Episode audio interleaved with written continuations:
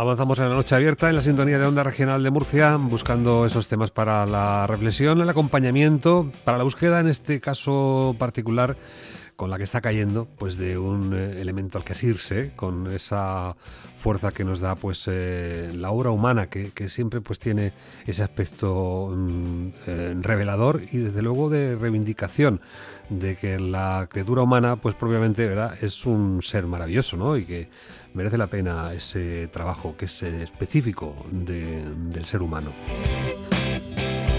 a ese talento, a ese ingenio en estos momentos ahora confinado, pues vamos a recurrir en contacto con una artista plástica que siempre pues, eh, llena de verdadera eh, sugerencia e inspiración. Es el caso de Miriam Martínez Avellán, además de profesora en, la distancia, porque aunque de vacaciones, teletrabaja también, la gran Miriam. ¿Cómo está usted, artista? Buenas noches. Muy buenas, Adolfo. Buenas noches. Bien, gracias por invitarme al programa. Ah. Hacía ya tiempo, ¿eh? Que no. Qué gusto.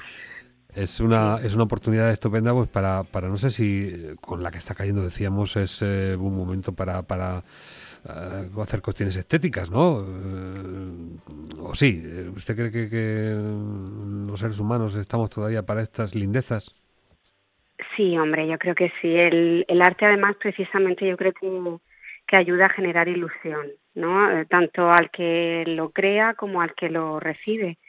Entonces el arte, pues, si la, hablo de arte, pero hablo de estética también, claro, es, ver en cosas eh, así como más eh, del día a día, de la cotidianidad, ¿no? Ese, ese punto eh, más bello, ¿no? Pues yo creo que el arte nos pertenece a todos, que no está separado de la vida y que, que precisamente describe ¿no? las vidas que vivimos y estamos viviendo esto también, ¿no? ¿Por qué no darle también un punto estético a, a esta situación a nivel a nivel artístico, creativo? claro que sí. Sí, lo que pasa es que esa inspiración quizá pues no dé un resultado de una obra pues eh, no, no diré bella, pero pero tranquilizadora posiblemente no.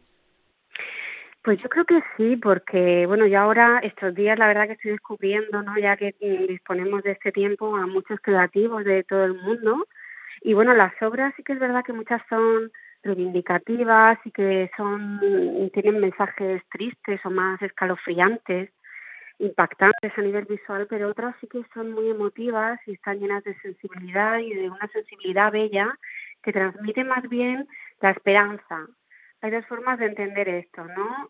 Mm, sacar ese miedo, la impotencia, la inseguridad, etcétera, etcétera, y, y por otro lado el, el transmitirlo a través de la esperanza, de un mensaje que, que estéticamente puede tranquilizar. Sí.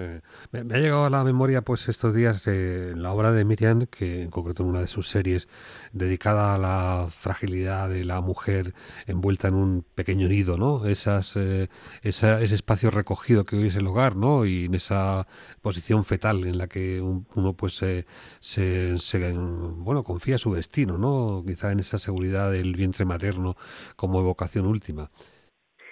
Sí, pues la verdad es que esta obra, que, que la hice hace ya unos años, eh, no una mujer, una imagen de una mujer desnuda dentro del nido, la verdad que me ha venido mucho a, a colación estos días, porque bueno, el nido es el hogar y ahora mismo pues todos estamos ahí anidando dentro y, y bueno, el estar en, contacto también con nosotros mismos en, nuestros hogares, más tiempo de lo, de lo habitual, ¿no? Porque es, es, obligado, pues yo creo que, que nos lleva a un, a un recogimiento, una reflexión, me gusta pensarlo así, que puede ser individual, pero que al final puede tener una, no sé, una, una importancia a nivel colectivo. Y en el centro la mujer, a veces objeto y fruto de mucho tormento.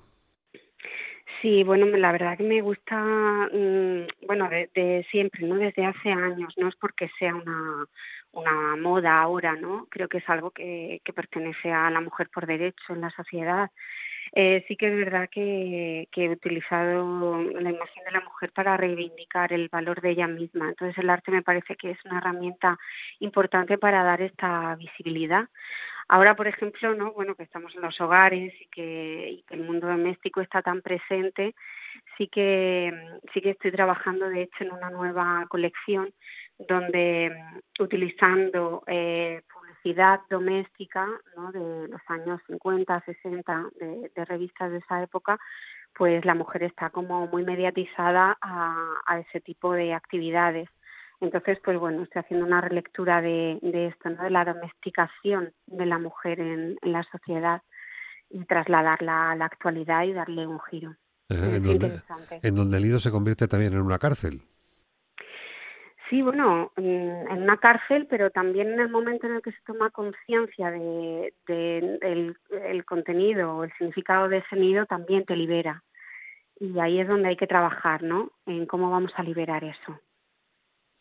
De hecho, mm, recomiendo, ¿no? Porque estos días la verdad que se dice mucho, bueno, pues que se aproveche para eh, pues ver pues cine que no se conoce o, o leer libros que se han dejado a medio, escuchar música, que en fin, como reencontrarse, ¿no? Con, con algunas cosas que teníamos olvidadas y, y otras pues eh, descubrirlas pues mm, precisamente no hablando de la lucha feminista el otro día di con un documental que se llama Delfín y Carol que está en, en filming y que recomiendo y precisamente habla de, de la lucha feminista en los años 70 pero es muy actual y la verdad que trata este tema de una manera bastante clara y lo recomiendo Bueno, todo eso entremezclado con esa publicidad en donde se presentan pues esos grandes avances que pueden liberar a la mujer realmente, ¿no? La aspiradora, todas estas cosas que son elementos que le van a dar más tiempo libre, ¿no? De, sus quehaceres, ¿no? Esta es la gran paradoja.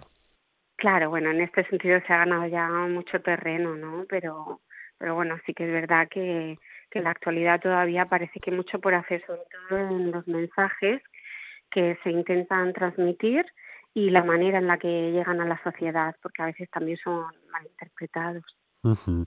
El drama para Miriam es que en el confinamiento pues se dejó la maleta fuera de casa, ¿no? Con todos los elementos tecnológicos que necesita para crear su obra, ¿no? Eh, bueno, así es, la verdad que, que no me organicé bien, tengo que decirlo, se me echó el tiempo encima y, y también la, la distancia, ¿no? De donde yo tengo el estudio, que lo tengo en el centro de Murcia, Además, un estudio que todavía no he podido disfrutar plenamente porque me mudé hace apenas un par de meses allí, lo monté, y, mi casa que pilla más retirada, ¿no?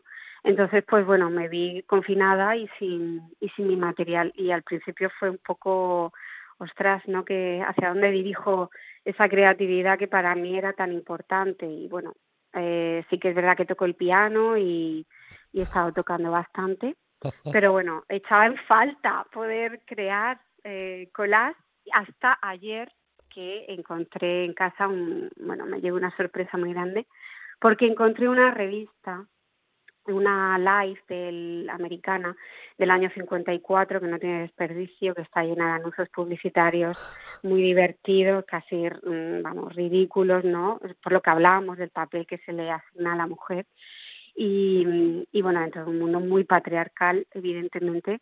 Y bueno, pues se me han abierto los ojos y, y he empezado a crear, pues prácticamente ayer empecé con una historia nueva y a ver qué sale. ¿Con, con las tijeras del pescado o cómo? Con las tijeras, sí, es que no tenía ni tijeras de estas que utilizo yo, ni, ni, ni bisturís, que sí que me permiten como cortes mucho más precisos y tal, todo, todo eso me lo dejé. Entonces, por eso los estoy llamando en esta nueva serie que ha surgido así, colas caseros. Es como llevar los recortes que hago con las tijeras del pescado pues a, a objetos cotidianos, ¿no? En una maceta, un plato de cocina, en las propias teclas del piano. Es muy divertido, ¿eh? No, no tiene mucha pretensión, pero es un juego que, que está guay. Me ha reconducido otra vez al collage. Estoy contenta. Esto lo veremos en alguna parte. Eh, De momento teníamos una exposición en ciernes en el Museo de la Ciudad que, que no va a ser, claro. Pues es que como en tantos, ¿no? Como, como tantos conciertos, tantos eventos culturales, pues todo se ha quedado mmm, aplazado, no se sabe cuándo. Yo, yo tenía una exposición en Madrid individual el, el mes pasado y tampoco se ha podido se ha podido inaugurar, lo del Museo de la Ciudad está pendiente, era para, para la Semana de las Tres Culturas de Murcia, pues también está por ver. Y esto que estoy haciendo ahora, pues lo, he empezado a publicar hoy en Instagram, en mi Facebook, en, en mi web. Y bueno, lo bonito es que no solo me ha conectado de nuevo con el collage, sino que, que estoy teniendo la colaboración de, de amigos y amigas, escritores, poetas de, de aquí en la región de Murcia, que me, me aportan su granito de arena, pues con unas frases, unos versos escritos por ellos a mis imágenes. Entonces es complementario, es, es bonito así, me ha gustado. Eh, hay alguna imagen que tiene un carácter de reproducción eh, copiada ¿no? en otros eh, soportes. Esta niña que está coloreando con una, algo en la mano, no sé si es un bocadillo, alguna cosa de esta estupenda, y, lo llevas a las vajillas, lo metes dentro de una huevera. En fin, es una, una traviesa esta Miriam.